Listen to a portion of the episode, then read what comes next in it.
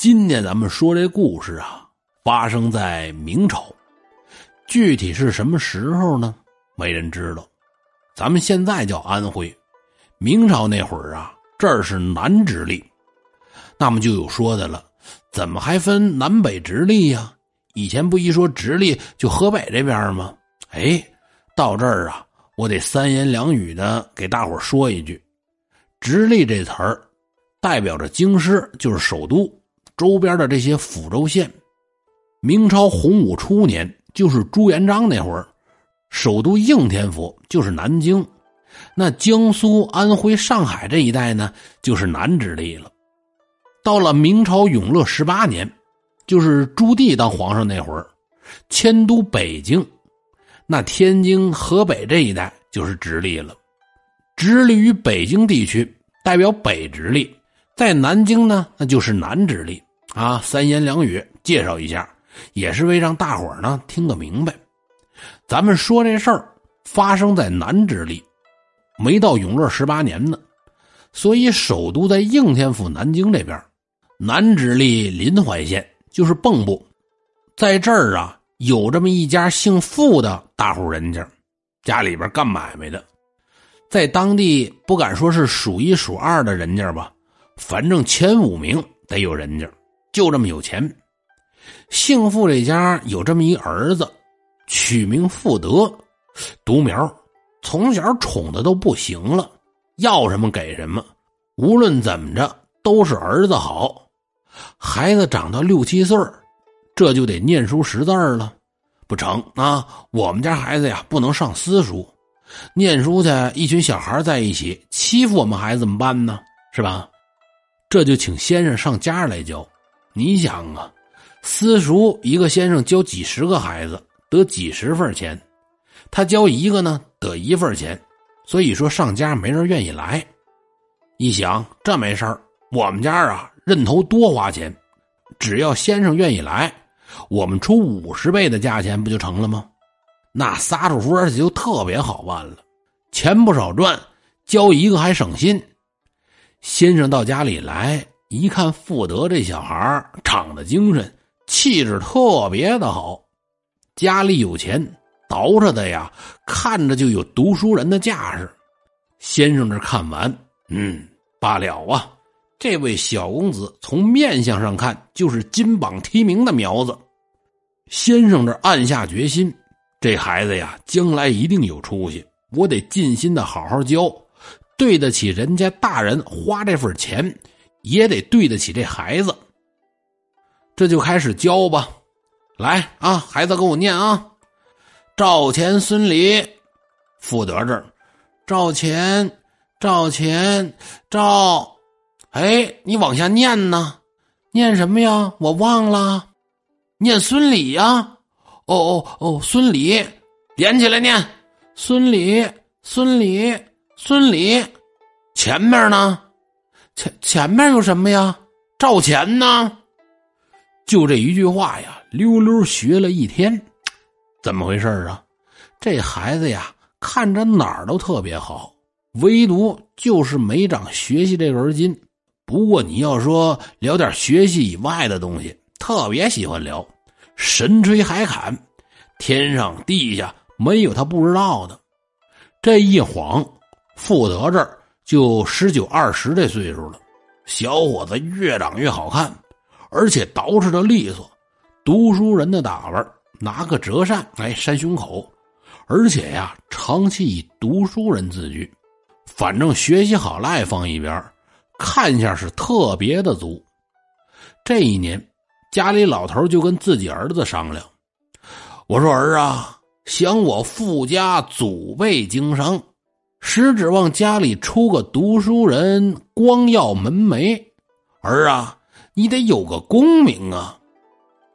过去就讲究这个，无论你多有钱，没文化、没功名，就没有社会地位。富德这一听，嗨，我当什么呢？啊，功名这事儿不忒好说了吗？拿纸笔来，我给你写一个。老头一听，哎呀，儿啊儿啊，我不是让你写“功名”俩字儿。我是让你考功名，这回福德明白了哦，哎，整岔劈了啊！那就更好说了。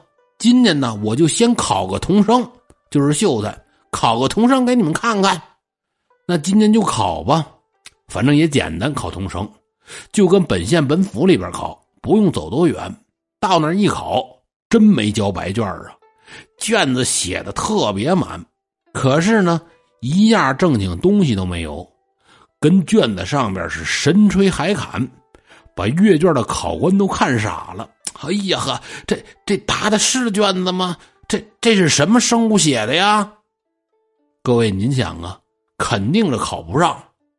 榜一放出来没他，傅德这还不服。嗨，不是我没水平啊，判卷这事儿啊，得对考官的口。我就是答的再好，他对不上考官的口啊，也白搭。文无第一，武无第二吗？各位，您听，他还挺能给自己解心宽可考试之前都吹出去了，说我考个秀才手到擒来，这怎么办呢？哎，我买个秀才当当不就成了吗？过去也净有这个啊，讲究捐官，花钱买个官当。富德家里有钱，才认出银子，跟县里边、府里边上下打点，结果补了这么一个秀才。富德的父母高兴啊！哎呀，我儿子是真有本事。这大秀才学富五车，满腹经纶，了不地呀！将来呀，这就是状元之才。富德这儿也美，考个秀才哪到哪儿啊？啊，看着啊，等明年乡试，我给你们考个举人，让你们荣耀荣耀。嗯，我儿子有出息。转过年来，正逢乡试开考，省一级的考试，这就得去省会了。正好也是那会儿的首都应天府，这出远门那就不比说跟家门口了。家里准备了一匹高头大马，准备好行李，多带金子，少带银子。路上啊，该吃吃，该喝喝，千万别受罪。这儿都准备妥了，家里边还不放心，这怎么办呢？对，有一起考试的秀才呀，搭伴去，托他们照着点呗。还真别说。正好还就有两个一起要去应天府乡试的秀才，一个姓骆，一个姓牛，把两位秀才请到家里来。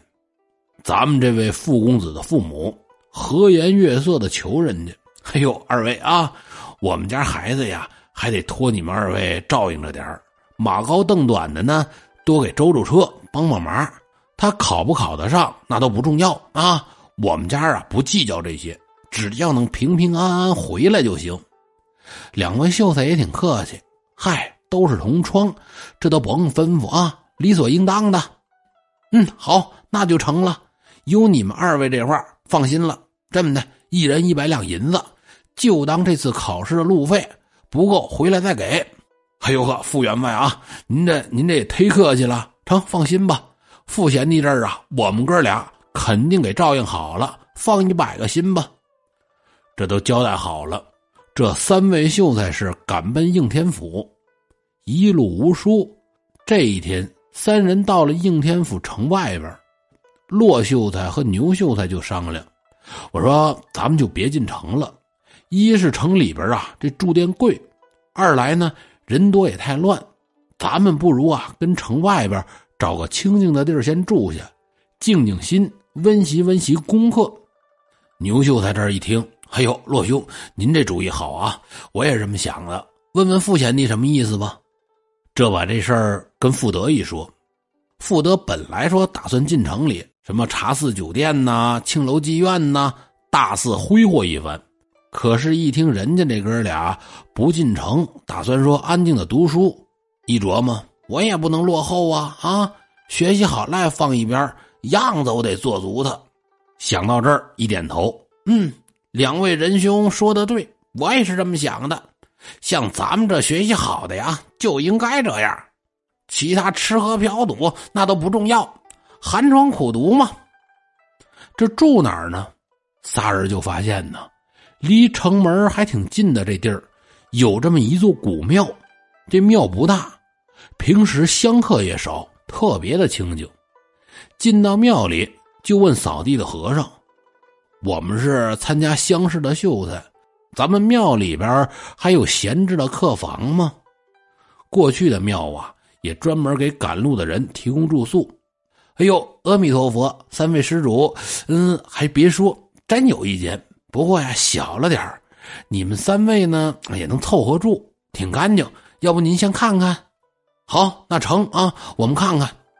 这三位进到客房一看，是挺干净。三个人呢，倒是能住一起。就这时候，咱们这位富德富公子。瞧见客房的墙上挂了这么一轴画，上面画着一位姿色貌美的美女，画的是特别的漂亮，和活人一样。傅公子看着这美女的画像，可就入迷了。我要天天的住在这屋里，看着这画像该多好啊！又看看牛秀才和骆秀才，哎，对。他们俩要天天的看我盯着美女的画像瞧，准说我没出息啊！我不能跟他俩住一起。想到这儿，清了清嗓子，哎呀，这屋小了点是吧？咱们仨也住不开。真的吧？我呀，我岁数小，住小点合适。说着话，从包袱里摸出来五十两银子，这给二位哥哥，你们辛苦点找个好点的客栈。哎呦，兄弟，这这也忒客气了。嗨，没事二位哥哥啊，我当兄弟的，这都应该的。这富德呀，这就住在古庙的这间客房了。牛秀才和骆秀才他俩一商量，咱们俩呀也不能住忒远喽，答应好好照顾这位傅大少呢，找个近点客栈吧。哎，找了这么一个客栈，离这庙啊是一里多地。各位，富德施巧计独占古寺客房，哪曾想啊，引来了离奇的经历。咱们之前可说了，别看说富德不是学习的这块料，可是长得精神，气宇轩昂，再加上他有钱，倒饬的好，怎么看上去呀，都是一个状元之才。这收拾好了，打庙里出来，站在庙门口。看看纵横交错的路，嗯，这进城啊，得往这边走。刚往前走了没多少，这时候就瞧见一群人簇拥着一架大二车从远处走过来，围着马车走的，一看就是家丁仆人。马车上啊，一定就是这家的老爷了。前边还有人吆喝：“让道啊，让道啊！”傅公子老远一看，哎。这家人可够有势力的，肯定是非富即贵。这时候马车就到眼前了，透过大二车的这窗户，富德就瞧见里边坐着一个老头白头发、白眉毛、白胡子，脸色红润，哇，鹤发童颜，活脱脱的老神仙。这时候这老头也往窗外看，一眼就瞧见富德了。老头吩咐赶车的：“停下，停下！”这马车停了，旁边伺候的仆人跑过来：“老爷，您有什么吩咐？”老爷一指富德：“快扶我下车，我要见见那位公子。”“哦，您您要见他呀？我把他叫过来。”“哎，扶我过去。”“公子留步，公子留步！”富德这站住了。“老先生，您叫我呀？”哈 哈，正是公子留步。哎，成，老先生，您叫我有什么事儿啊？哦，恕老朽冒昧，老朽见公子气宇轩昂，一定是饱读诗书之人，有心想结识一下公子。富德呀，咱别看说不爱学习，可是特别的爱装读书人。听老头这么说，当时就来精神了，抱拳施礼。哎呀，老先生啊，您真是好眼力！我正是读书人，此次来应天府是参加乡试。老头一听，哦，那请问公子怎么称呼啊？嗨，在下呀，在下姓傅，单名一个德字。哦，原来是傅公子，哈哈，幸会幸会。如不嫌弃，老朽能否和傅公子畅谈呢？富德这儿拿着这劲儿，行啊，我待着也没事儿。这么的，我为了温习功课呀，跟寺庙的客房这住着呢。他可没说是为了看画上的美女。得上我这儿来吧。嗨，那老朽就打扰公子了。这老头跟富德来到客房里，俩人这一聊天咱们没说吗？富德除了学习不行以外呀，聊什么都成，那是大明白。这把老头都聊懵了。哎呦我去啊！这小伙子怎么什么都知道啊？搭上这老头啊，也是特别的能聊天俩人是越聊越开心。老头高兴，吩咐跟着的仆人去赶紧准备酒菜去。我要和傅公子是彻夜长谈，边吃边聊。咱们说这仆人也是有本事，特别快啊！转眼的功夫，也不知道跟哪儿就端来了酒菜，珍馐美味，特别的丰盛。来，傅公子啊，老朽敬你一杯。哎呦，老先生啊，我得敬您呐！这俩人是推杯换盏，这就喝上了。喝了这么一会儿，傅公子一琢磨，哎，这么喝酒有什么意思啊？啊！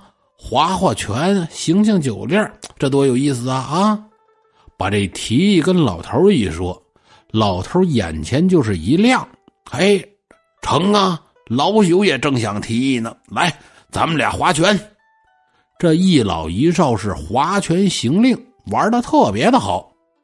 眼看着折腾了一宿，老头就说了：“能结识傅公子，也是老朽的荣幸。老朽我姓胡。”原籍陕西，已经迁居到应天府有好多年了啊！如果公子不嫌弃我年老昏庸，那么我们以后欢聚的日子还多着呢。老头说到这儿，鸡叫头遍，这就到了五更天了。老头起身，得了，傅公子，今天呐，咱们就到这儿吧。天儿也不早了，咱们改天再聚，可好啊？哎呦，老先生，您可得常来呀！啊，我送送您，送送您。好，好，好。这富德把老头送上了车，庙门外的仆人呢，拿着火把在前面开路。老头坐车走了。自此之后，富德和这胡老头俩人是经常的往来，要不一起进城看戏去，要不就喝酒划拳。富德家够有钱了吧？每回胡老头都不让他花钱，啊，俩人天天的就这么在一起玩咱们可别忘了，富德是来应天府参加乡试的，这一转眼儿考试的日子可就临近了。这段时间呢，光顾着和老头玩了，一点功课也没看。这临考试了，打算来个临时抱佛脚。哎呦，老先生，这考期将近，我就啊不能和您一起玩了。说实话，我也是啊，怕考不过。老头一琢磨，嗨，成啊，傅公子，老朽先不打扰了，咱们来日再会。人家老头可就走了。临考试的这么前两天晚上，老头又来到富德住的这儿。哎呦，老先生，您您怎么来了？老头呢，左右看看，哦，我呀。我来给你送东西来了，进屋说。富德把老头让进了屋里，关上门。老头从袖子里边拿出了十四篇写好的应试答案，文章写的特别好。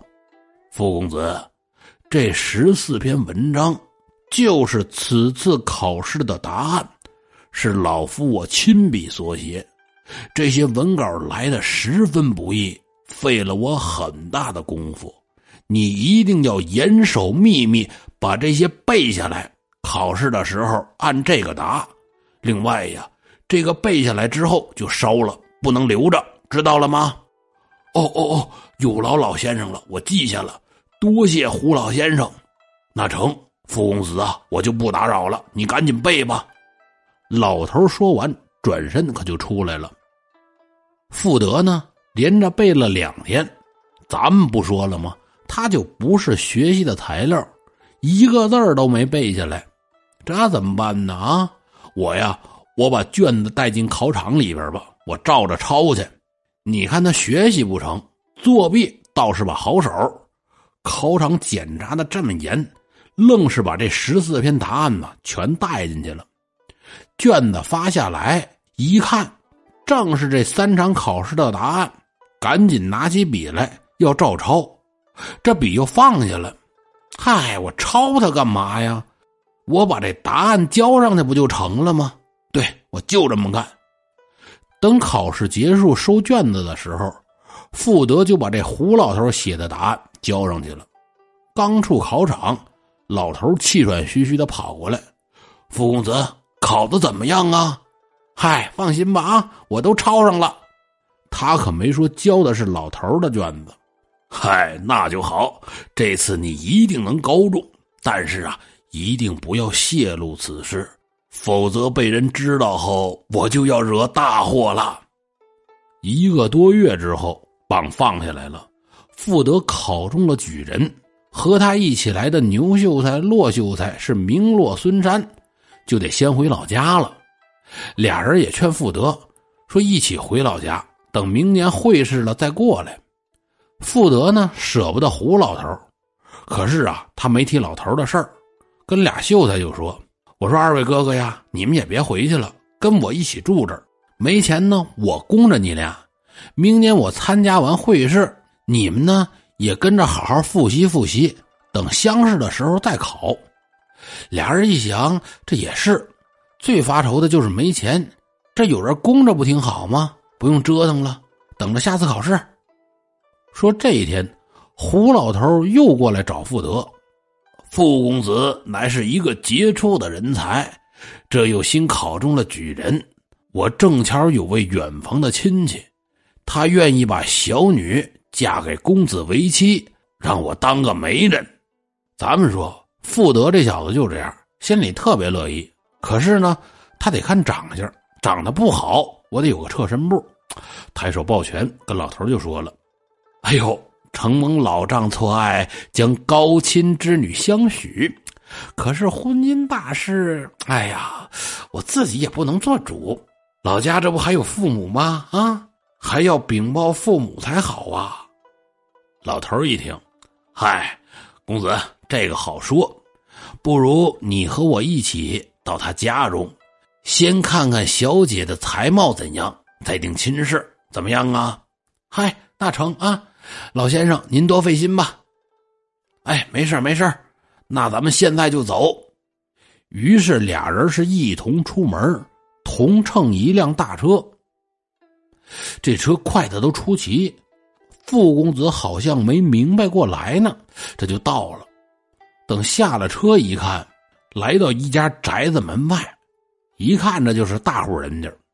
胡老头让仆人搀着先下了车。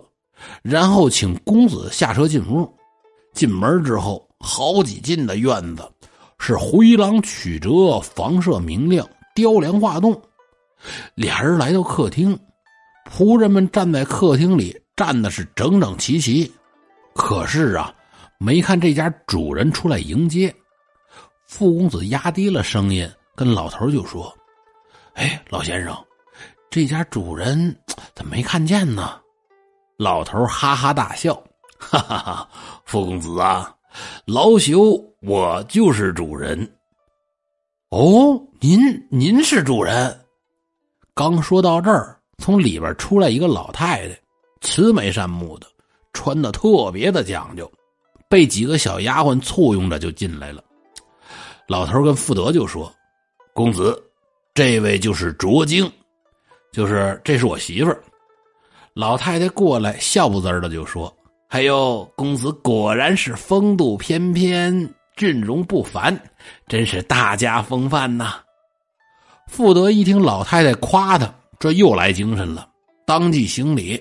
富德给老人家问安，老太太一看更高兴了，嗯，不错，知书达理。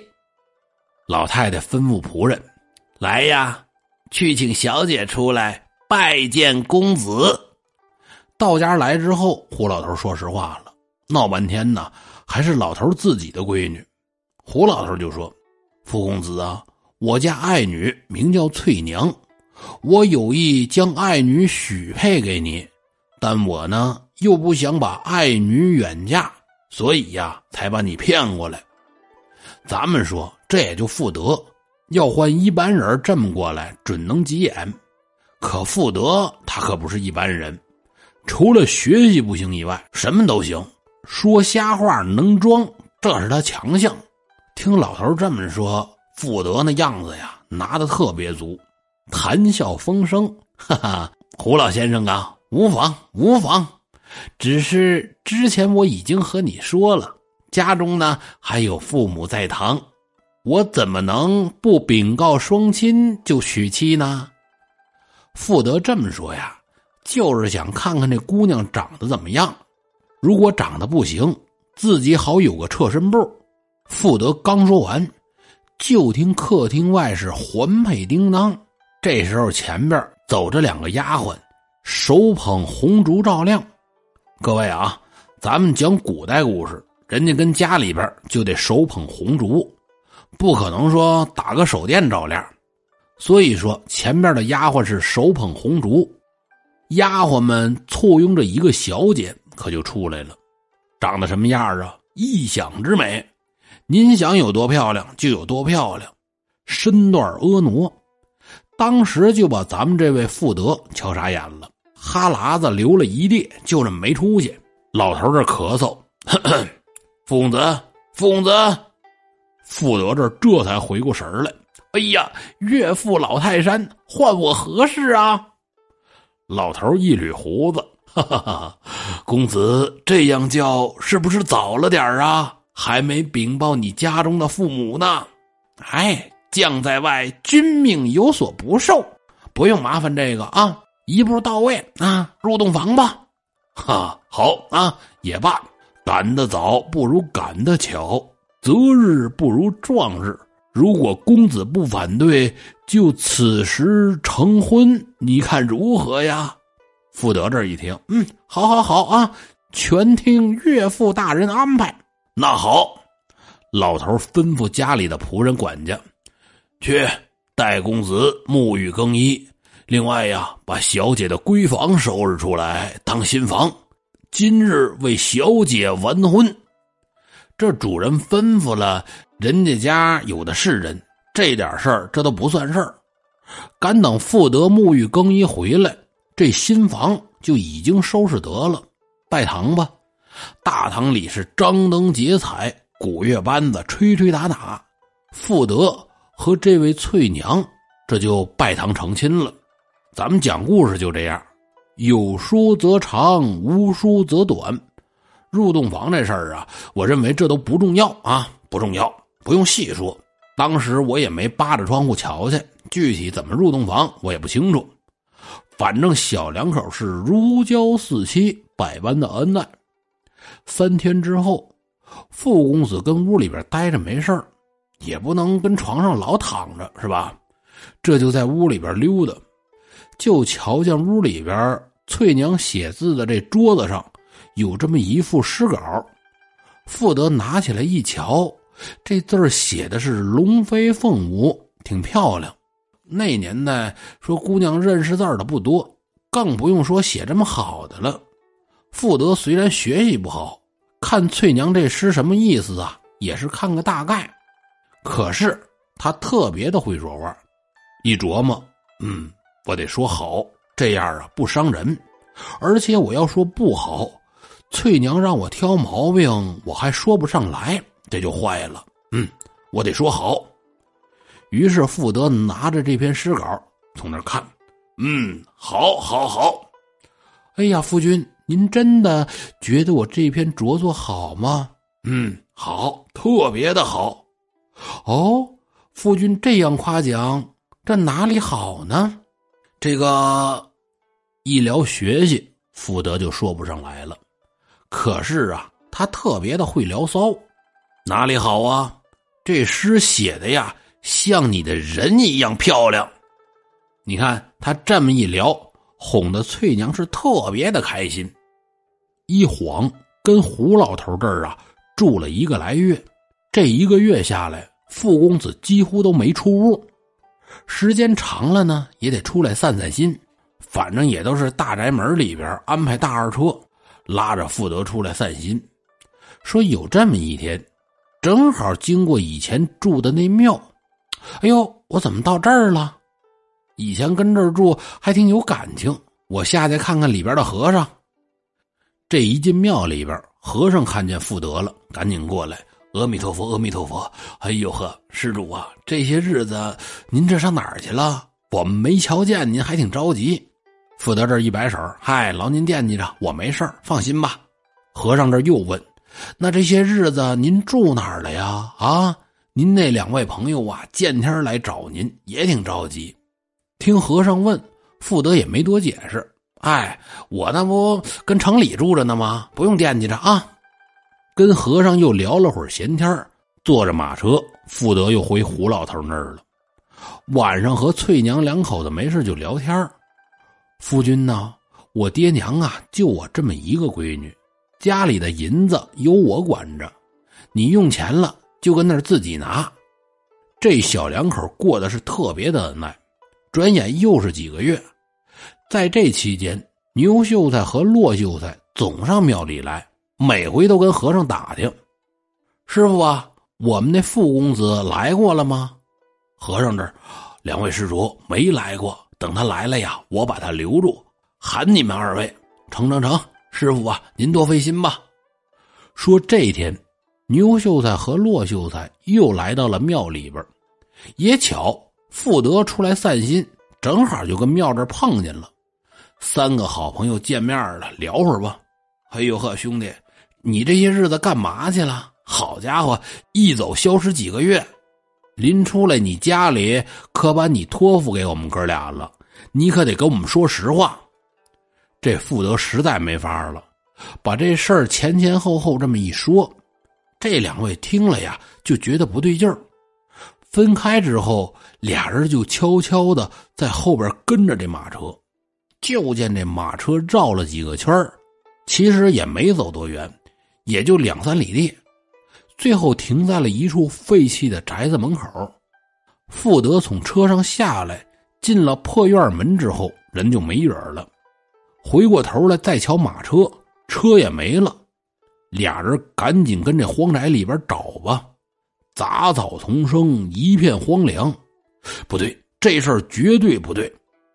俩人回到庙里边，接着等富德。等他下次来了，咱俩一定把这事儿弄清楚。结果第二天呢，富德还就又来了。这俩人把昨天看的一说，兄弟，我们哥俩可是好话。姓胡的这人家啊，一定是鬼怪，你最好早点跟他们断绝关系，否则你有什么危险。我们回去没法跟你的父母交代。富德听完之后还不信，嗨，你们哥俩跟我闹着玩啊？他们家比我们家可有钱，大门大户的。你们俩说是荒宅，他们家的银子我可见过，满屋都是。我给你们瞧瞧啊！说完，这傅公子从袖子里边拿出一块银子，往桌子上一扔，咣当一声。瞧见了吗？真金白银，俩秀才挺惊讶。照说不应该呀。哎，我说，你要经常出来，每次啊，你就多拿点银子出来，看看有什么变化。富德呢，也是有心眼儿，听他俩的也不见得是坏事于是啊，就照这二位说的办了，隔三差五的就出来。两个多月里边啊。带出来了两千多两纹银。这天晚上，翠娘哭着就跟富德就说：“夫君呐，咱们是一家人，本来呢没什么可计较的。但是这两个月，我常见你带着银子出门，又不见你买什么东西回来，你是不是心怀二意了呀？啊，如果真是这样，我只能是一死了之。”翠娘说完，哭的是梨花带雨。富德哄了老半天，这才哄好。可是心里呀，还是不得劲儿，隔三差五的就自己回庙里边住了。这天晚上，富德自己又跟庙里住，结果胡老头就来了。这胡老头呢，还挺生气，进来就说：“我本觉得与公子意气相投，所以才把唯一的爱女许配给你。”我自认对你不薄，这番心意是真诚可见。如果你真对我们有什么猜忌，那就不如好合好散。富德让老头一说，还真是说心里边了，支支吾吾的也搭不上话来。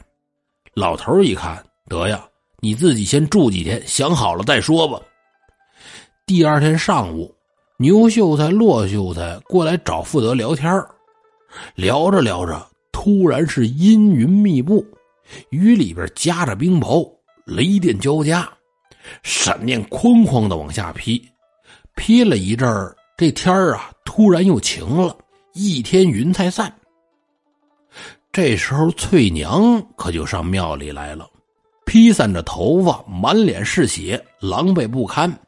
一进门就喊：“富德，你给我出来！”坏了，这是找上门来了。牛秀才、骆秀才赶紧迎出去：“姑娘，姑娘，这就我们俩，你找的这富德干嘛的呀？出什么事儿了？”姑娘是长叹一声：“嗨，这个冤家！”说完，一边哭一边就说了：“这个富德以怨报德，害了我全家。没想到读书人的心是如此的狠毒啊！如今他躲起来不见我，看来我俩的夫妻之情到此为止了。这怎么回事啊？各位啊，您还记得？”之前负责考举人的事儿吧，这胡老头啊是个狐仙儿，用法术偷来了乡试的考卷，自己写了答案让富德背。人家胡老头嘱咐过他说背下来把答案毁了，结果呢，富德他背不下来，把胡老头的答案给交了。本来这事儿也没事儿，牛秀才和骆秀才好心背着富德去了趟城隍庙。